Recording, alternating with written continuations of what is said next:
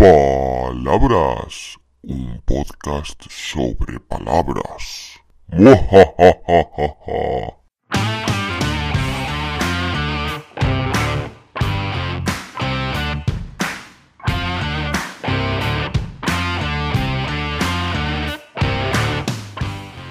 Hola, hola, ¿qué tal? ¿Cómo estás? Soy Borja Odriozola y estás escuchando un nuevo episodio de Palabras, el podcast sobre palabras. Bueno, digo un nuevo episodio, pero puede que sea el último, al menos si me toca el premio gordo de la lotería, que se juega hoy, mientras lo grabo. Pero bueno, por ahora digamos que es el episodio 58. Como en unos días es Navidad, tenía curiosidad por saber qué palabra me tocaba decir hoy. Y ha tocado una que igual es más adecuada para Halloween o para el Día de Muertos, pero precisamente por eso creo que queda divertida, antes de Navidad. Escuchémosla. Espeluznante. Muchas gracias, Frances. Ahí, ahí. Sencilla y directa al grano. Bien, vamos a hablar de espeluznante. ¿Qué significa espeluznante? Pues espeluznante es algo que espeluzna. Ya está, yo creo que podemos dar el capítulo de hoy por terminado. Nah, es broma. Aunque es lo que dice la Real Academia. Ahora, el verbo espeluznar significa desordenar el pelo de la cabeza o hacer que se ponga en punta.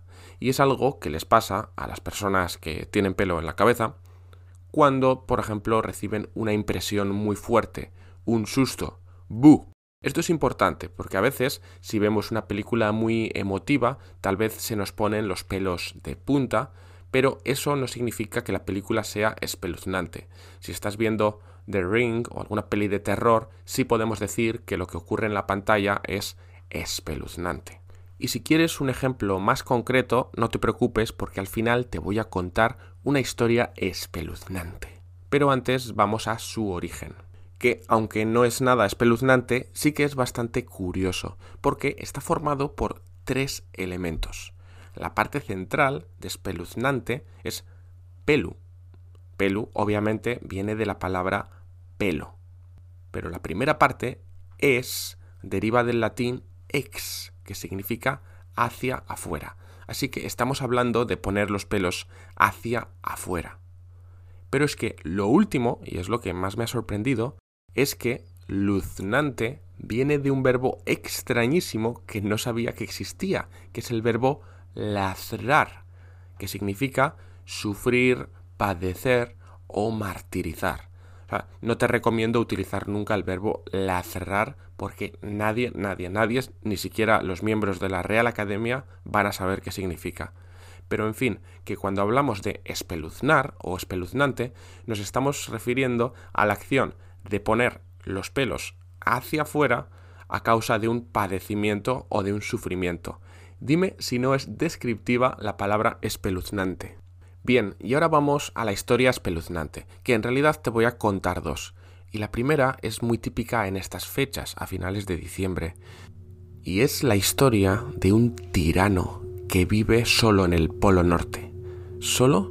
No exactamente, porque tiene a su disposición un ejército de elfos esclavos que construyen extraños artefactos, día y noche, sin parar. A pesar de esta terrible situación, ninguna nación del mundo se atreve a intervenir, así que esta situación se mantiene durante décadas. Algunos creen que incluso siglos.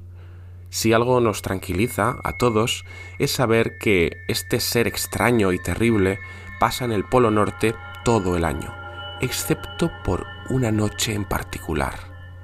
Una noche de invierno, este ser, este monstruo, visita a todos los niños del planeta. Sí, a todos. ¿Y sabes lo que hace? Viaja hasta sus casas arrastrado por unos monstruos voladores y se desliza por sus chimeneas. Y nadie sabe cómo, pero lo hace justo a la hora a la que te quedas dormido.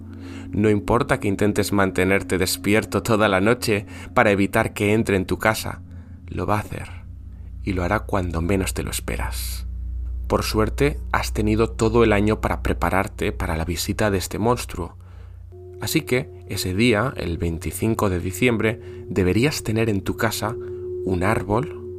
no importa que sea artificial, pero este árbol es importante para aplacar a los antiguos dioses. También deberás dejarle un plato con galletas y un vaso de leche. Esto parece tranquilizar al monstruo. Si lo has hecho todo bien, el monstruo dejará un paquete misterioso con algún artefacto construido por sus elfos esclavos. Por supuesto, nadie se ha atrevido nunca a abrir estos paquetes, así que no estamos muy seguros de lo que tienen dentro. Te recomiendo tirarlo a la basura lo antes posible. Ahora, si no lo has hecho bien, si no has dejado un árbol, si no has dejado comida para aplacar al monstruo, en fin, todos sabemos lo que pasa si no haces eso, así que tampoco tiene sentido perder tiempo hablando de ello. Además, te he dicho que esta era una historia espeluznante, pero tampoco quiero pasarme. No soy como ese monstruo. En fin, esa era la historia espeluznante que quería contarte. La otra, la segunda historia, no la he escrito yo, lo ha hecho una inteligencia artificial que las inteligencias artificiales también son bastante espeluznantes para muchas personas, porque ya son capaces de hacer todo tipo de cosas que pensábamos que solo los humanos podrían hacer. Esta historia está disponible para todos los suscriptores de borjaprofe.com. Si estás suscrito, sabes que tienes acceso a un espacio especial llamado La Cueva de los Monstruos, pues he grabado una historia espeluznante relacionada con la Navidad. Si todavía no estás suscrito, te vas al enlace de la descripción de este capítulo en borjaprofe.com barra palabras, te suscribes y podrás escucharla. Si te atreves. Y eso es todo por hoy. Si quieres contribuir con tu palabra a este podcast, ya sabes que puedes enviármela también a borjaprofe.com barra palabras y estaré encantado de dedicarle un episodio. Nos escuchamos después de las navidades. Feliz Navidad, felices fiestas y cuidado con el monstruo de rojo. Hasta pronto.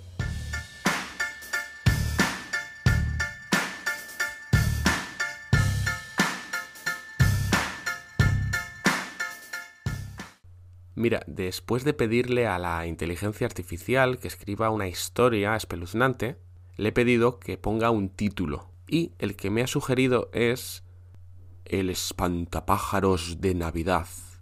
No te puedo contar más, de verdad. Si te interesa escucharlo o leerlo, pásate por la cueva de los monstruos. Ahora sí. Chao.